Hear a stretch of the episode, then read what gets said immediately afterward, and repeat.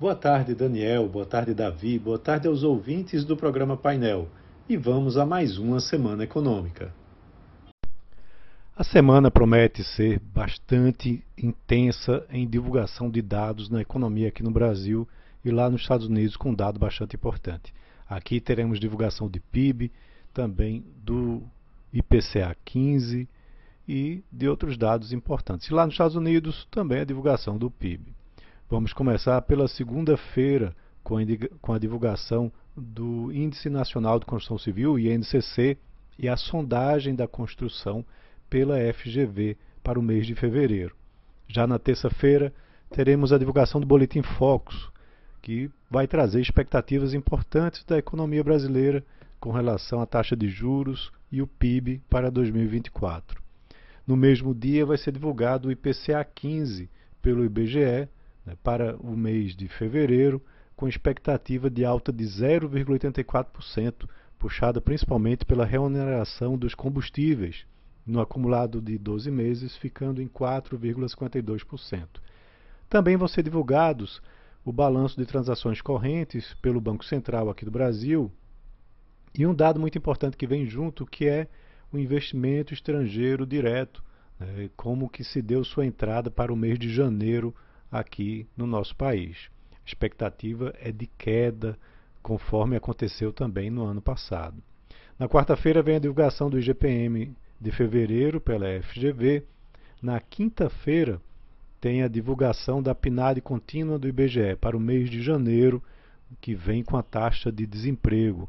A expectativa é de uma elevação da taxa de desemprego, que fechou em 7,4% no trimestre encerrado em dezembro. O Banco Central também divulga nota à imprensa sobre a política fiscal do governo e um dado muito importante, que é a relação dívida-PIB. Esse dado ele é importante ser acompanhado porque vem apresentando uma trajetória de alta, encerrando 2023 com 74,3%. Então há uma expectativa também com relação a esses dados. Na sexta-feira vai ser feita a divulgação do tão esperado PIB do quarto trimestre para a economia brasileira, bem como também o PIB do ano de 2023 como um todo.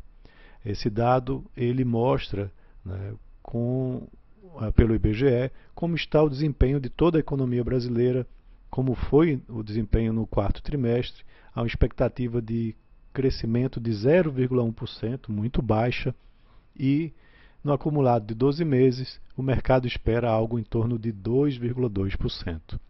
No campo da política, ainda está permeando no governo a questão da lei ordinária que regulamenta o encerramento das isenções fiscais na folha de pagamento, onde vai ser apresentado uma, um projeto de lei ordinária e também a autorização do pagamento de até 16,8 bilhões de reais em emendas né, no acordo com praticamente o Centrão.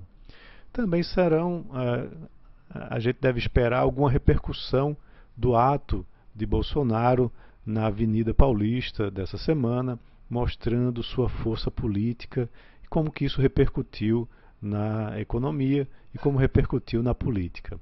Em termos de balanços, teremos a divulgação de empresas importantes da economia brasileira, do varejo e da indústria a CIA, a Grendene, a Suzano, a, possivelmente a Americanas, vão divulgar seus resultados, bem como a XP no campo financeiro, a Ambev e a MRV também trarão seus resultados. E para encerrar, lá nos Estados Unidos, na quarta-feira vão ser divulgados os dados do PIB do quarto trimestre. A expectativa é de que a economia eh, americana tenha crescido 3,2% no quarto trimestre de forma anualizada, desacelerando um pouco do relatório do resultado do terceiro trimestre, mas mostrando que a economia americana, mesmo com taxas de juros altas, conseguiu encerrar o ano de 2023 num crescimento muito forte de 3,2%. Então é isso, um abraço a todos e até a próxima.